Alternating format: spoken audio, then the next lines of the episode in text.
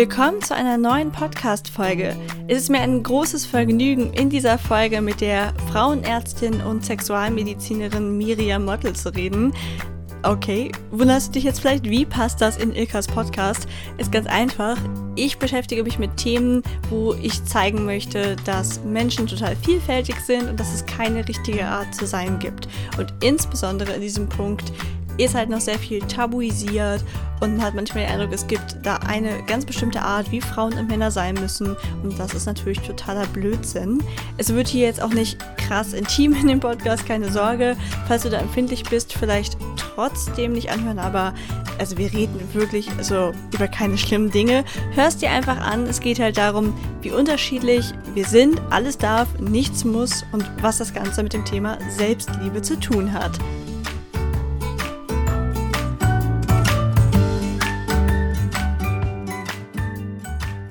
Hallo Team Wunderbar. Ich freue mich riesig, heute wieder einen Interviewgast für euch zu haben, nämlich die liebe Miriam Mottl.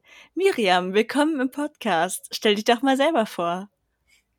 Hallo Ilka, herzlichen Dank für die Einladung. Ähm, ich bin Frauenärztin und Sexualmedizinerin. Das bedeutet, ähm, dass ich Paare und Einzelne im Rahmen von der Sexualität und der Paarbeziehung berate und ähm, ansonsten bin ich als Frauenärztin tätig, äh, als Frauenärztin tätig in der Klinik und arbeite im Kinderwunschzentrum. Ja, das ist sehr, sehr breit aufgestellt. Also ich finde, man merkt auf jeden Fall, dass du nicht irgendwie klassisch eine Sache gelernt hast und dann gesagt hast, okay, das ist es jetzt für immer, sondern dich interessieren viele verschiedene Bereiche. Wie kam es bei dir denn dazu? Als ich ähm, damals Medizin studiert habe, hatte ich ähm, das Bedürfnis, ganzheitlich die Patienten zu betrachten oder die Frauen und die Männer im Einzelnen. Und als ich im ersten Jahr war und Frauenarzt, also in der Ausbildung, man, das dauert ja sechs Jahre, da habe ich gemerkt, dass die Sexualität ein größeres Thema ist und dass es mir nicht so schwer fällt, mit den Klienten und den Patienten drüber zu reden. Und dann habe ich angefangen, ähm, eine Weiterbildung zu machen zur ärztlichen Psychotherapeutin in Deutschland ähm, in einem Weiterbildungsinstitut und später halt die sexualmedizinische Ausbildung in Berlin und wollte das so ein bisschen ganzheitlicher betrachten. Also ich fand das irgendwie zu einfach zu sagen, okay, man hat keine Lust und dann die ganzen ähm, persönlichen ähm, Ebenen zu vernachlässigen. Ne? Oder wenn jemand krank ist, zu sagen, naja, es liegt an dem und dem Keim. Ich glaube, dass da auch eine ganz große Komponente quasi unser Wesen ist, unsere Psyche. Genau, und dann habe ich mir die Ausbildung zusammengesucht. Ja, das ist ein sehr schöner, ganzheitlicher Ansatz. Ich verstehe das total. Ich denke auch immer, keine Sache steht für sich alleine. Es spielt irgendwie so alles zusammen. Deswegen kam es ja auch dazu, dass ich gesagt habe, hey, das Thema passt total gut in diesen Selbstliebe-Podcast, in Vielfalts-Podcast, weil man damit einfach sehr gut zeigen kann, dass das auch ganz stark damit zu tun hat, wie man eben über sich selber denkt. Würdest du sagen, dass ein glückliches Leben nur mit einer erfüllten Sexualität geht? Puh, das ist so dieser, hm, dieser große Satz, ne, wo man sagt, erstmal frage ich halt immer, ähm, was ist ein, eigentlich ein glückliches Leben? Ähm, mhm weil das diese die Vorstellung, dass wir die ganze Zeit in einem puren ekstatischen Glücksmoment sein sollten, ist, glaube ich, der Mythos schlechthin. Also, dass man erwartet, dass wir Menschen immer glücklich sein sollten. Aber ich glaube, dass zu einem erfüllten Leben und zu einer erfüllten Partnerschaft auch eine erfüllte Sexualität gehören darf. Und es gibt Leute, die das weniger brauchen. Und das ist natürlich immer die Frage, wie definiere ich eine Sexualität? Ne? Also wo beginnt das? Ist das die Intimität? Oder ist es schon äh, der klassische Geschlechtsakt mit penovaginaler Penetration bei Mann-Frau-Beziehungen? Oder ne? also was ist Sexualität? Und ich glaube, dass wir auf jeden Fall Intimität brauchen in unserem Leben. Mhm. Ja, ich würde das auf jeden Fall auch wieder unterschreiben. Es passt auch sehr gut zum Podcast eben, dass es nicht immer alles glücklich ist. Also wir reden hier auch total viel über die ja, Schattenseiten des Lebens, wenn ich sie jetzt mal so nennen mag. Und das ist halt ganz Normales. Und ich finde auch sehr schön, dass du direkt gesagt hast, was ist denn auch überhaupt ja, das, was eine erfüllte Sexualität ist, nicht für jeden Menschen gleich. Also manche Menschen sagen vielleicht auch, sie haben ein geringes Bedürfnis nach Intimität und deswegen ist ihre Messlatte, die, dadurch, dass sie niedriger liegt, ist sie ja auch viel schneller erfüllt und andere brauchen davon halt viel mehr. Deswegen finde ich es total schwierig, das zu pauschalisieren und habe auch ganz arg gehofft, dass du in diese Richtung antwortest und nicht einfach so pauschal sagst, genau, eine erfüllte Sexualität ist wichtig für ein glückliches Leben. Ja, und was halt auch wichtig ist, weil du angesprochen hast, dass natürlich jeder ein ähm, unterschiedliche Bedürfnis hat, aber auch das eigene Bedürfnis verändert sich von der Lebensphase her und mhm. auch im Alter. Also das, was ich als Teenie vielleicht an der Sexualität hatte, ist nicht das, was ich mir mit 60 wünsche und vielleicht auch nicht das, was ich brauche, wenn man als Frau schwanger ist oder gerade entbunden hat.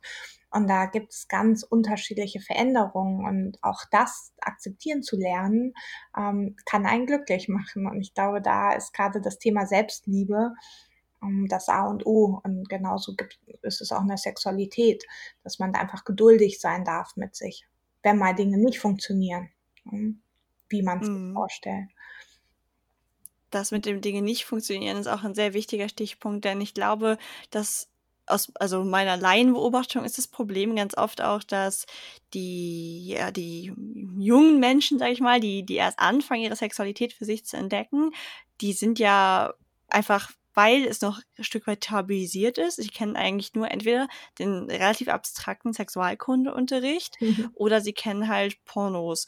Und deswegen habe ich immer den Eindruck, dass die auch ein ganz falsches Verständnis davon haben, wie Sex sein kann, weil sie vielleicht denken, okay, es muss jetzt auf diese Weise stattfinden wie in den Pornos und dann insbesondere die Frauen, glaube ich, trauen sich dann auch ganz oft nicht zu sagen, dass sie das vielleicht so gar nicht befriedigt oder glücklich macht und wie kann man dieses riesige Tabuthema so ein bisschen runterbrechen und es schaffen, dass da offener darüber geredet wird und dadurch halt auch weniger Probleme in Beziehungen auftreten und mit sich selbst auch.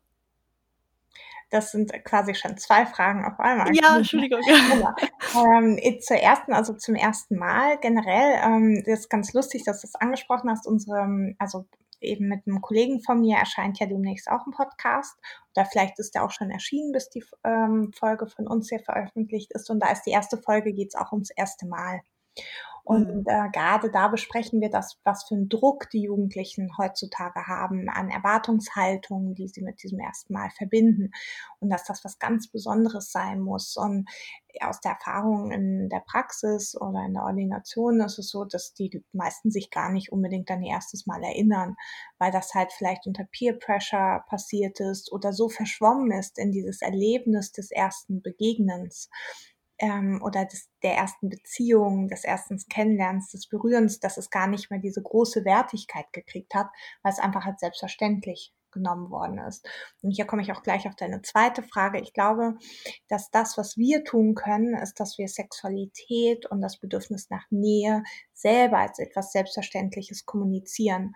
Das heißt, wenn wir mal Kinder haben oder Kinder in der Umgebung haben oder andere Erwachsene, dass wir damit mit einer Selbstverständlichkeit umgehen. Also unserem Partner, wenn man Lust hat, zu küssen, dass es normal ist, dass es eine Sexualität gibt, dass es auch normal ist, dass es mal halt nicht immer klappt. Also dass eine Frau vielleicht nicht immer einen Höhepunkt kriegt oder Männer auch mal eine Erektionsschwäche haben, die dann aber wieder gegessen ist, ne, später. Und dass man damit einfach geduldig umgeht und das akzeptiert, dass es halt nicht wie im Porno ist, wo er halt drei Stunden steht und die Frau multiple Orgasmen vortäuscht. Ja, weil ob das dann wirklich Orgasmen sind, kann ja keiner nachprüfen. Und ja. ähm, ich glaube, dass da können wir als Einzelne quasi mit einem Vorbild vorangehen. Und da helfen, glaube ich, auch so Gespräche, wie wir sie jetzt heute führen, wo wir einfach ganz offen darüber reden und auch mal ein paar Schattenseiten zeigen, um einfach eine Normalität zu schaffen. Wir schaffen uns hier unsere eigene Normalität, Elka. Wir verändern die Gesellschaft. Ah, ja, es ist so, weil die Normen werden von der Gesellschaft gemacht und wir sind ein Teil dieser Gesellschaft und damit haben wir die Möglichkeit, die Normen zu verändern.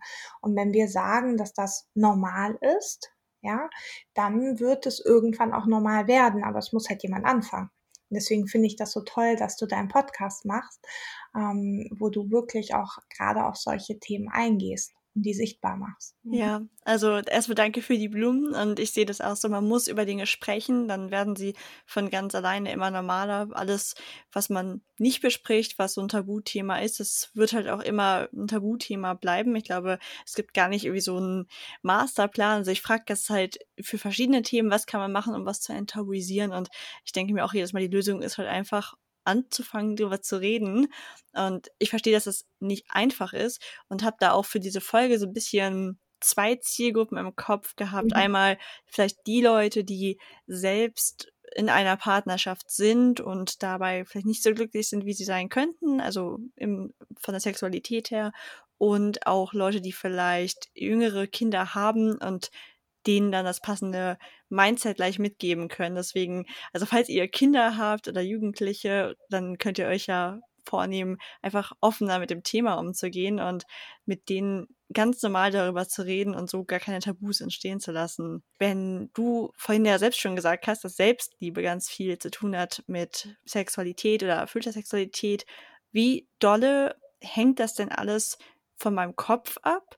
Also gerade auch, wenn viele Frauen, ich, also ich würde jetzt mal davon ausgehen, dass Frauen häufiger Orgasmusprobleme haben als Männer, aber vielleicht ist das auch ein Gerücht und du kannst mich gleich korrigieren. Mhm. Wenn Frauen damit Probleme haben, ist es dann in der Regel was bio, also was, ähm, wie nennt man das denn einfach nicht biologisch, also was, was psychisch ist. Also, ja, organisches, genau, oder ist es in den meisten Fällen was Psychisches, dass man sich vielleicht nicht so akzeptiert, wie man ist und vielleicht dabei schlecht fühlt und deswegen einfach nicht abschalten kann?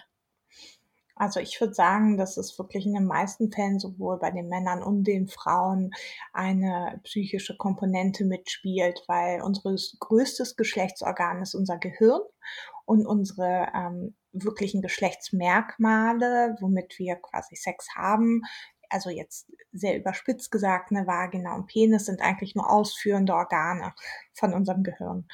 Die Erregung startet im Kopf. Und das hat was mit Mindset zu tun. Und ich kann diesen Begriff eigentlich auch nicht mehr hören mit dem Mindset. Ähm, aber damit verstehen die meisten Leute, was gemeint ist. Wenn ich das nicht zulasse, dass meine Gedanken in eine Erregung abschweifen, dann kann auch keine Erregung entstehen. Ich muss den Raum dafür schaffen. Und wir nehmen uns für so vieles Zeit, aber dann sagen wir, jetzt bin ich mit meinem Partner alleine, jetzt muss ich scharf werden. Ja, wo ist die mhm. Erregung? Und dann ist so viel Druck da und so viel Erwartungshaltung, anstatt dass man schaut, dass man sich mal wieder verabredet, sagt, okay, wir haben drei, vier Stunden, wo wir Zeit miteinander verbringen. Wir nehmen uns diesen Freiraum, damit quasi wieder Neugierde, Fantasie, ähm, sogar Langeweile entsteht. Weil wir wissen ja von Studien bei Kindern, dass ähm, Fantasie nur geweckt wird, wenn ihnen langweilig ist. Das ist ja ein Problem heutzutage mit den iPads und den vielen Ablenkungsmechanismen, dass die Kinder gar nicht mehr mit sich selber spielen können. Und ich sage, dass Sexualität ist das Spielzeug und der Sandkasten der Erwachsenen. Und das hat auch eine der bekanntesten Sexualtherapeutinnen gesagt, Esther Perel, dass quasi die Sexualität der Sandkasten der Erwachsenen ist. Und wenn ich mich nicht mehr langweilen kann, dann komme ich auch nicht ins Spielen. Ja, weil ich kann mich ja die ganze Zeit ablenken und dann entsteht auch keine Erregung, weil ich probiere nichts mehr Neues aus, ich gehe nicht mehr auf den anderen ein. Und wenn mir langweilig ist, dann bin ich in meinem Kopf mit nichts mehr beschäftigt. Weißt ja. du, ich meine, so ja. ist alles andere egal. Und dann kannst du dich da auch stundenlang mit beschäftigen, miteinander, alleine. Aber ja. man darf sich halt den Raum dafür nehmen. Und ich glaube, sich das zu gönnen, das hat ganz viel mit Selbstliebe zu tun. Und ich glaube, mhm. dass das ein ganz großes Thema ist bei uns Frauen, dass wir uns ganz oft einfach es nicht gönnen, weil wir der Meinung sind, wir haben es nicht verdient, weil wir vielleicht nicht unsere leistungsorientierten Sachen erledigt haben, wir vielleicht nicht so aussehen, wie wir uns das wünschen würden oder wie wir das Gefühl haben, ähm, die Gesellschaft erwartet, dass wir auszusehen haben. Es hat ja nichts mit der Realität zu tun. Und dann ist es fast schon so wie ein Ich gönn's mir nicht. Mhm. Und das finde ich halt total schade. Und ähm, das hat sehr viel mit Selbstliebe meiner Meinung nach zu tun. Ja, total. Finde ich super schön formuliert. Also sehe ich absolut genauso. Was ist denn, wenn du meinst, dass man es vielleicht geschafft hat, man hat sich diese, diesen Freiraum genommen, man, äh, weiß ich nicht, hat gesagt, okay, um, ähm, wir wir machen es ganz ohne Druck und hat es quasi, sage ich mal, schon bis ins Bett geschafft. Und dann setzt bei der Frau oder vielleicht auch beim Mann ähm, irgendwie doch so ein, so ein Gedankenblubber ein und irgendwie denkt man sich so, oh Gott, sehe ich nicht gerade unvorteilhaft aus und schon sind da dann doch wieder so viele hemmende Gedanken und das der Freiraum, der eben das so schön ermöglicht hat, der ist irgendwie wieder hingeschmolzen und man, man ja, zweifelt wieder zu sehr an sich. Also hast du da Tipps, wenn man gerade auch auf das Aussehen bezogen denkt, ach, ich sehe einfach nicht aus, vielleicht wie die in den Katalogen, äh, das kann er doch gar nicht schön finden oder das kann sie doch gar nicht schön finden und dann dadurch irgendwie gehemmt ist? Knutschen. Aha. Ich finde, wenn man, wenn man sich küsst, und das berichten auch ganz viele Paare, und zwar länger als diese drei, vier Sekunden, ja, weil die meisten Küsse dauern ja keine zehn Sekunden, 20 Sekunden ja. mehr. Ähm, da kann man auch währenddessen nicht nachdenken. Also wenn man sich so richtig innig küsst, ja, also wenn man so merkt, es schweift jetzt total ab und ich bin gar nicht mehr in dem Moment, dann darf man sich wieder in den Moment holen. Und ich, es gibt da ganz viele Techniken, jetzt von Atemtechniken, ne, Achtsamkeit. Beim Sex ist das ja nichts anderes. Ich konzentriere mich vielleicht auf meine Erregung, um wieder in das Hier und Jetzt zu kommen. Aber das ist ja nicht so einfach. Ja, dann ist man in der Gedankenspirale. Aber ich setze jetzt einfach mal voraus, dass jeder gerne denjenigen küsst, mit dem er eine sexuelle Begegnung hat. Und mhm. dass das einem Spaß macht. ja. Und wenn ich das dann tue, dann kann ich aus dieser Spirale zum Beispiel auch rauskommen. Ansonsten ist aber auch nichts schlimm daran. Man darf auch einfach aufhören. Man kann im Bett landen und keinen Sex haben. Ja, sehr wichtig. Also es ist halt diese Erwartung, es muss ja nicht sein, vielleicht endet sie auch nur im Kuscheln oder vielleicht hat nur der eine kurzen Höhepunkt und ähm, vielleicht macht man auch 20 Minuten Pause und kuschelt, öffnet sich vielleicht noch eine Flasche Wein, nicht, dass ich jetzt jemand zum Alkohol verführen möchte, und einen Tee. Ne? Man hat ja Rituale in der Beziehung und dann kommt man wieder zurück dahin. Also die Lust ist ja immer wieder neu, kann man die entfachen. Und ähm, dieser Druck, dass man dann dabei bleiben muss, ich glaube, wenn der verschwindet, dann fällt das einem auch leichter. Ja, das kann ich mir total gut vorstellen. Wenn man sagt, okay, ich habe vielleicht das eine oder andere, was ich glaube, ich total gerne mal ausprobieren würde.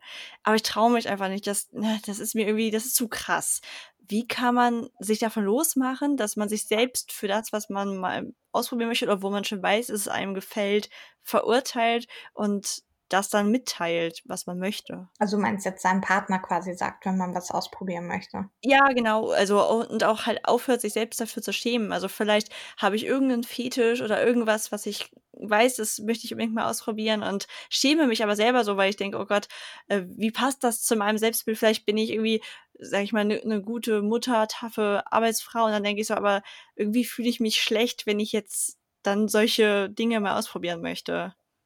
Mhm. Ja, also erstmal gibt es nichts Falsches oder Richtiges in der. Sexualität, mhm. sondern alles, was Spaß macht, ist erlaubt. Und äh, ich glaube, was ganz wichtig ist, wenn man Fantasien anspricht oder auch sich Gedanken drüber macht, nicht jede Fantasie muss man ausleben. Mhm. Ähm, das ist, glaube ich, so das Erste, wo man sich auch nochmal überlegen kann. Ich nehme mal gern das Beispiel Sex am Strand. Das klingt total romantisch, aber wer das einmal hatte, so auf einer Decke und dann kommt der Sand drauf und man ist nackt und dann kommt er in die Scheide oder in den Penis und durch die Reibung, das kann auch ganz schön wund werden und dann kommt der Wind noch. Also es kann schön sein, ne? könnte aber auch in einem ziemlich bösen Abenteuer enden, ja, mit äh, Verletzungen. Und so ist es natürlich mit jeder Fantasie. Und ich glaube, das Wichtigste ist, dass man sich einfach traut, ähm, sich selber diese Fantasien einzugestehen, also einfach zu sagen, es ist vollkommen okay, dass ich manchmal vielleicht an einen Dreier denke oder mir vorstelle, dass ich jemanden fessle oder dass ich gefesselt werde und dass man dann nochmal überlegt, ist diese Fantasie überhaupt praktikabel, also mhm. hat sie überhaupt mit der Realität zu tun und würde sie mir in der Realität auch Spaß machen, weil wir mhm. haben alle viele Fantasien, ähm, aber viele davon sind nur in der Fantasie schön. Und wenn man sie dann ausprobiert, kann es sein, dass sie sogar noch besser sind, als man sich vorgestellt hat. Aber es kann natürlich auch das Gegenteil passieren. Und ähm, ich hatte ein Paar gehabt, das äh, fand ich total toll. Die hatten so Probleme, ähm, drüber zu reden. Ähm, mhm. worauf sie standen. Und ähm, sie schrieb halt total gerne und hat ihm dann eine Kurzgeschichte geschrieben mit ihrer Fantasie. Und er war mm. eher so der ähm, Pragmatiker und hat einfach zu seiner Fantasie Bilder aus dem Internet gesucht mhm. und hat sie ihr gegeben. Und das könnte man natürlich auch machen oder zum Beispiel einen Film zu dem Thema anschauen. Und ich rede jetzt keine Pornografie, sondern es gibt ja genügend Filme, die zum Beispiel, wenn es eine besondere Neigung ist, das zeigen und dann vielleicht mal im Rahmen dessen erstmal zu schauen, wie reagiert der Partner oder vielleicht mal zu sagen, ach, solche Fantasien hatte ich auch einmal. Ich hätte da nichts gegen, das mal auszuprobieren wenn das einem schwer fällt, dem Partner direkt ne, das zu sagen. Und es gibt inzwischen auch viele ähm, Spiele und auch Apps, die einem helfen, in Kommunikation mit dem Partner zu treten, was so Fantasien angeht. Spannend. Das wusste mhm. ich tatsächlich noch nicht mit den Apps und den Spielen, mhm. aber ähm, es gibt ja eigentlich für alles, wo man ja sich irgendwie weiterbilden kann, gibt es ja mittlerweile die diversesten Möglichkeiten und das ist natürlich dann sehr hilfreich. Da kann jeder schauen, was ist das, was für einen selbst richtig ist. Deswegen fand ich dein Beispiel auch gerade schön mit dem Paar. Für manche passt vielleicht dann eher die Geschichte, der andere ist der Pragmatiker. Also ich glaube, wie bei allem im Leben ist es total wichtig, sich hier einfach die Erlaubnis zu geben, alles anzusprechen, alles auszuprobieren, also auch in der Art, wie man darüber redet, meine ich. Mhm. Und einfach nicht zu denken, okay, ich muss mich jetzt irgendwie unbedingt da meinem Partner gegenüber an den Tisch setzen und wir müssen jetzt ein ernstes Gespräch über unsere Sexualität führen oder so. Jeder kann das genauso machen, wie es für einen passt. Manche reden vielleicht lang und breit drüber, andere verstehen sich ein bisschen wortloser oder so. Also ich glaube, es ist ganz wichtig, dass man da den Druck rausnimmt, auf eine ganz bestimmte Art zu sein, eine bestimmte Häufigkeit von Sex vorweisen zu können oder eine bestimmte Liste an Dingen, die man schon ausprobiert hat. Vielleicht passt es für dich auch perfekt, dass du eher, ich sag jetzt einfach mal, konventionell bist und gar nicht unbedingt viel ausprobieren möchtest, aber du bist dadurch richtig glücklich und zufrieden. Also ich glaube, man darf auch nicht diesen Druck entstehen lassen, dass man jetzt irgendwie total fancy sein muss und ganz viel ausprobieren muss. Wenn es für dich so passt und du nicht unglücklich bist, dann ist das doch perfekt, wie es ist. Genau, und das ist, glaube ich, ein ganz entscheidender Punkt. Also dieses, ähm, das Sexualleben muss so mega aufregend sein und ich muss ständig irgendwas Neues ausprobieren, ist auch etwas, was von außen kommt. Mhm. Ja, weil wenn man innen Lust hat, etwas auszuprobieren, dann tut man es einfach. Ja. ja dann ähm, spricht man das vielleicht an oder man, man hat nicht so die Angst davor. Ähm, ich meine es was anderes, wenn man jetzt Sorge davor hat, den Partner zu verlieren. Ich finde, das ist nochmal eine ganz andere Sache. Also wenn jetzt irgendwelche großen, selbst überwältigenden Fantasien da wären, ne? Mhm. mit denen man selber nicht so klarkommt. Aber im Normalfall kann man darüber reden und man muss sie ja dann nicht ausprobieren. Aber mhm. man kann ja sich mal austauschen und vielleicht hat der Partner ja auch Fantasien, wo er denkt, boah, sind in meiner Fantasie richtig toll. Wenn ich mich selbst liebe und mich befriedige, dann denke ich da immer dran. Aber ob ich die ausprobieren möchte, also ich weiß nicht. Ja, und dann ja. fühlt man sich vielleicht gar nicht mehr so allein. Aber wenn ich die ganze Zeit das mit mir rumschleppe und meinen Partner gar nicht frage, ähm, und das könnte ja verbinden also das ist ja das Schöne. Also dieser Austausch könnte ja dazu führen, dass man A, was Neues über den Partner erfährt. Allein das ist ja schon aufregend und man wird wieder mhm. neugierig und man kann sich so ein bisschen wieder neu in sein Gegenüber verlieben. Und es könnte sein, dass so eine kleine Verbundenheit dadurch auch entsteht, ne? weil man hat ja Geheimnisse geteilt. Das kann ich mir sehr gut vorstellen. Es ist jetzt zwar in einem anderen Kontext, aber mhm. mein Freund und ich haben das zum Beispiel häufiger, dass wir beide sagen, wir könnten uns das super gut vorstellen, mal so eine längere Reise mit so einem Camperbus durch Europa zu machen. Mhm. Und wir hatten diesen Gedanken beide ganz lange und haben ihn beide immer nicht angesprochen, weil wir der festen Überzeugung waren, dass der jeweils andere das nicht wollen würde. Und als wir es immer nicht angesprochen haben, hat, haben sich beide jetzt ein ganz bisschen schuldig gefühlt. Immer so ein bisschen so wie, reicht mir das nicht, was jetzt gerade ist? Warum denke ich da immer wieder dran? Und dann haben wir darüber mal gesprochen und meinten dann auch witzigerweise, genau, was du gerade gesagt hast, wir werden das vielleicht niemals in unserem Leben machen. Das ist gar nicht schlimm. Aber es ist total schön zu wissen, dass wir darüber beide regelmäßig nachdenken. Ist irgendwie kein Verrat ist an dem Leben, wie wir es jetzt führen oder so, weil wir darüber nachdenken, was zu ändern. Und es ist halt, ja, kein Geheimnis, was wir geteilt haben, aber es war ein schönes Gefühl, sich darüber auszutauschen. Und das kann ich mir halt bei sexuellen Fantasien genauso gut vorstellen. Ja, schöner hätte ich das Beispiel gar nicht bringen können. Da sieht man mal wieder, das echte Leben ist immer am, das beste Beispiel irgendwie. Ähm, genau so ist es ja, ne? Und auch in der Sexualität ist es so, dass die ja auch sich verändert, auch in der Partnerschaft und dass es dort auch Höhen und Tiefen gibt und dass das normal ist. Und ich glaube, da diese konstante, immer tolle Sexualität zu haben und immer erfüllte Sexualität zu haben, entspricht einfach nicht der Realität. Ich meine, der Kartoffeleintopf schmeckt halt auch nicht immer gleich. Ja, und Richtig. ähm, es gibt halt nun mal, oder ich bin auch nicht immer gut drauf, warum soll ich dann immer gleich gut kommen? Ja, so diese Erwartungshaltung, dass das so funktionieren muss, ähm, ist, glaube ich, das, was uns selber das Leben schwer macht. Das stimmt. Außerdem kann man dann ja auch die Momente, wo es richtig gut läuft, viel mehr genießen, wenn es kein Dauerzustand ist. Also ich freue mich auch nicht, wenn ich nicht gut drauf bin, aber irgendwie ist mir dann trotzdem permanent im Hinterkopf bewusst, ja, aber dafür werde ich mich, wenn es mir dann wieder gut geht, darüber dann richtig aktiv freuen. Oder ich bin auch total der Fan von saisonalen Gerichten und Jahreszeiten, mhm. weil ich immer glaube, ich könnte das niemals so schätzen, wenn es immer so wäre. Also das ist ja das gleiche dann mit Sexualität wieder. Genau, also ich glaube, generell ist das ein Problem. Also zum Beispiel auch mit diesen ganzen Spielzeugen, die es gibt. Ich wäre da ja gnadenlos überfordert. ja, also da stehst du davor es ist wie mit dem Joghurt. Da hast du 200 Joghurtsorten, weil soll ich denn jetzt wissen, welches mir schmeckt? Und ich habe doch gar nicht so viel Zeit, alle durchzuprobieren. Ja, und dann lässt man es lieber. Also keiner geht ins Joghurtregal und kauft fünf Joghurt, sondern dann sagt er, nee, ich kann mich nicht entscheiden, dann lasse ich es. Es ist halt immer, wie man das fühlt. Wenn man vor dem Joghurtregal steht und denkt, oh, der lächelt mich jetzt an, den möchte ich mal probieren, dann nimmt man ihn mit. Aber wenn man sich von der Auswahl überfordert fühlt, dann ist es total gut, ein joghurtfreies Leben zu führen. Also keiner muss irgendwas tun. Genau. Wie ist das denn bei dir, wenn du Einsteigermaterialien empfehlen kannst? Hast du irgendwelche Bücher oder Filme, wo du sagst, die sind einfach total informativ und geben halt auch so dieses Gefühl mit, dass an jeder Art von Sexualität nichts falsch ist und dass man einfach sein kann, wie man möchte. Hast du da irgendwelche Empfehlungen für uns? Ja, also es gibt einen Haufen Bücher inzwischen auf dem Markt, also allein an Aufklärungsbüchern. Ich glaube, so einer der Klassiker, der in den letzten Jahren immer wieder in den Medien war, ist dieses Make Love von der Ann-Marlene Henning. Die mhm. hat auch diese CDF-Serie gemacht. Ähm, da Paare und Sexualität vorgestellt. Und die hat zwei Bücher, einmal für Erwachsene und einmal für Jugendliche. Und das war so damals so ein bisschen die Revolution an Aufklärungsbüchern. Und ein ähm, Kollege, der auch Sexualtherapeut ist, hat jetzt gerade ein neues Buch rausgebracht und ich fand den Titel schon so witzig. Das heißt, ähm, Sex ist wie Brokkoli, nur anders. Okay. Ja? Und ähm, auch da geht es darum, was ist Normalität?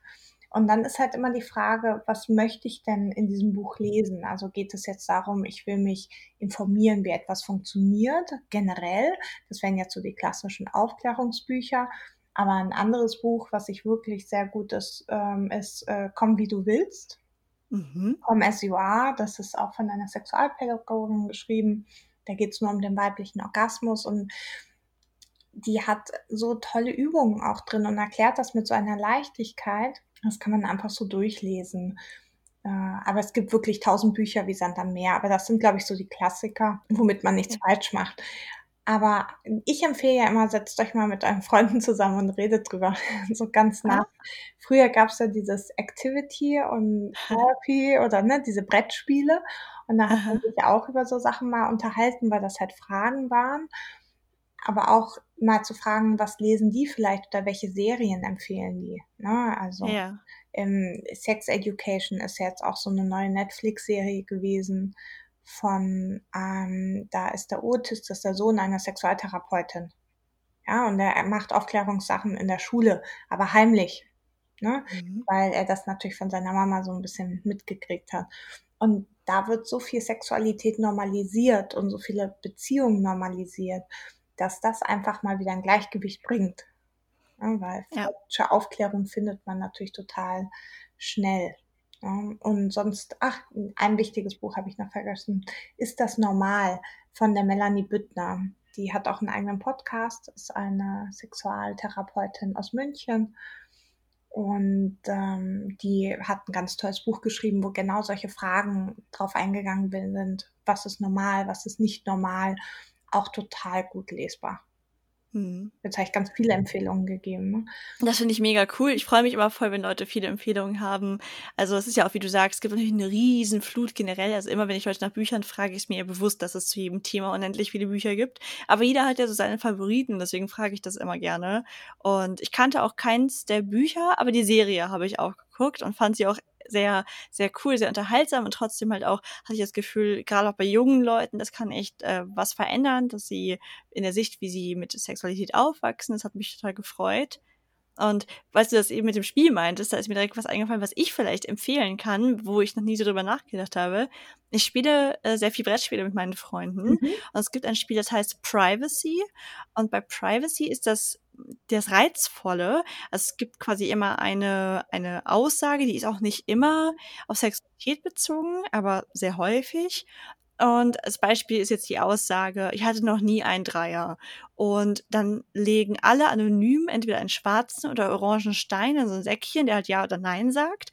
Und du erfährst am Ende nie, wer was abgestimmt hat, aber du musst schätzen, wie viele in der Runde sagen ja und wie viele nein. Und das Coole ist halt, du weißt gar nicht, wer was gesagt hat.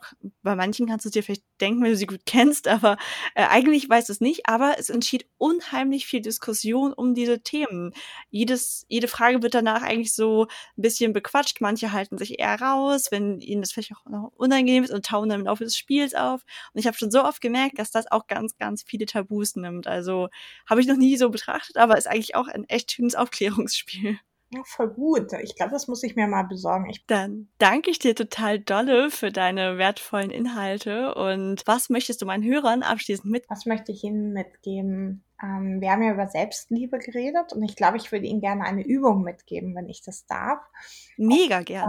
Da ähm, habe ich, äh, das fand ich ganz spannend, diese Übung ist auch aus diesem ähm, Buch OMGS, also äh, nicht OMGS, ähm, Come As You Are von dem Ist das das gleiche? Weil OMGS nee, kenne nee, ich. Nee. OMGS ist nicht dasselbe, aber das ist eine super Plattform. Das wollte ich noch als Empfehlung geben. Deswegen habe ich mich da gerade versprochen.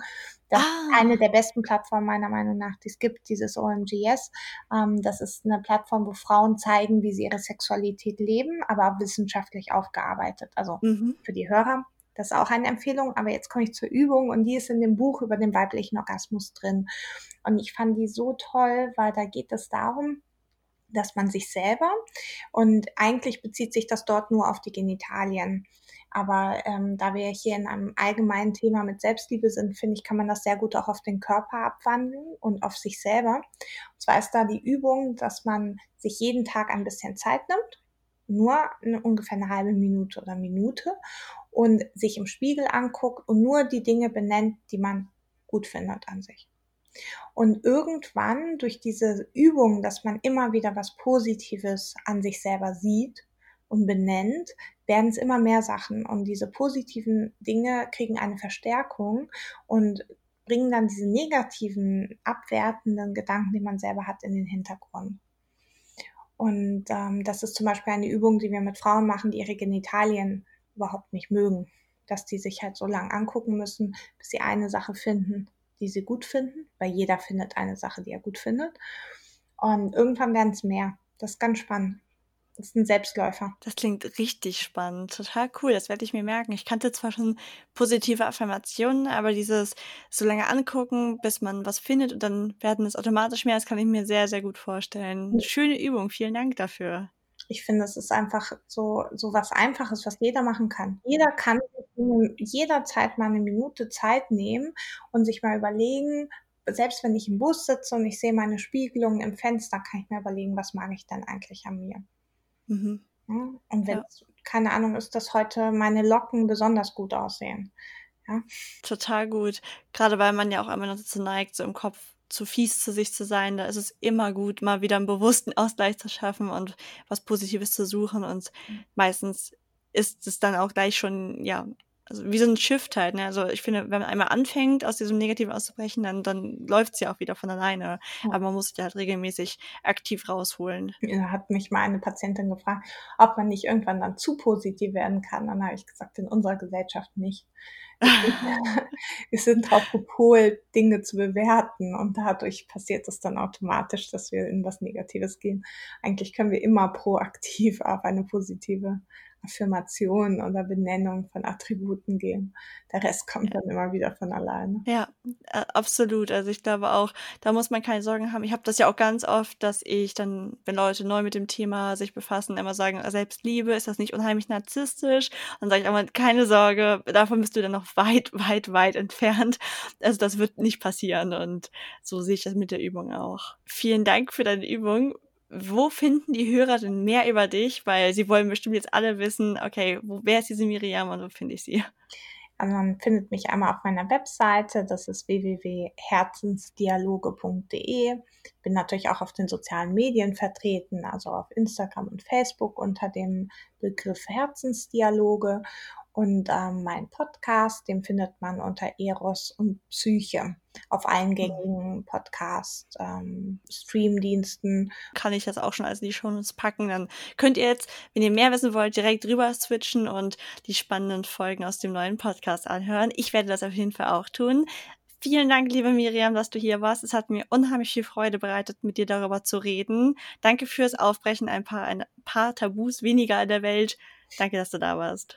Danke für die Einladung. Ich hoffe, die neue Podcast-Folge hat dir so gut gefallen wie mir.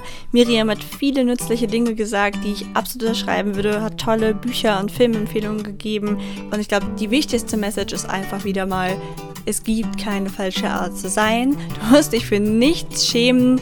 Akzeptiere einfach, dass wir Menschen alle unterschiedlich sind. Sprich mit deinem Partnerin oder deinem Partner darüber, was du möchtest oder was du nicht möchtest. Und ich glaube, dann findet man dann immer eine gemeinsame Lösung. Wenn dir die Folge gefallen hat, abonniere meinen Podcast doch total gerne und hinterlasse eine positive Bewertung. Wenn du nichts mehr verpassen willst, findest du auf meiner Website die Möglichkeit, dich in den monatlichen Newsletter einzutragen. Dort findest du immer am letzten Tag des Monats eine Zusammenfassung darüber, wie der Monat so war, was ich so gemacht habe, welche Podcast-Folgen online gegangen sind und so.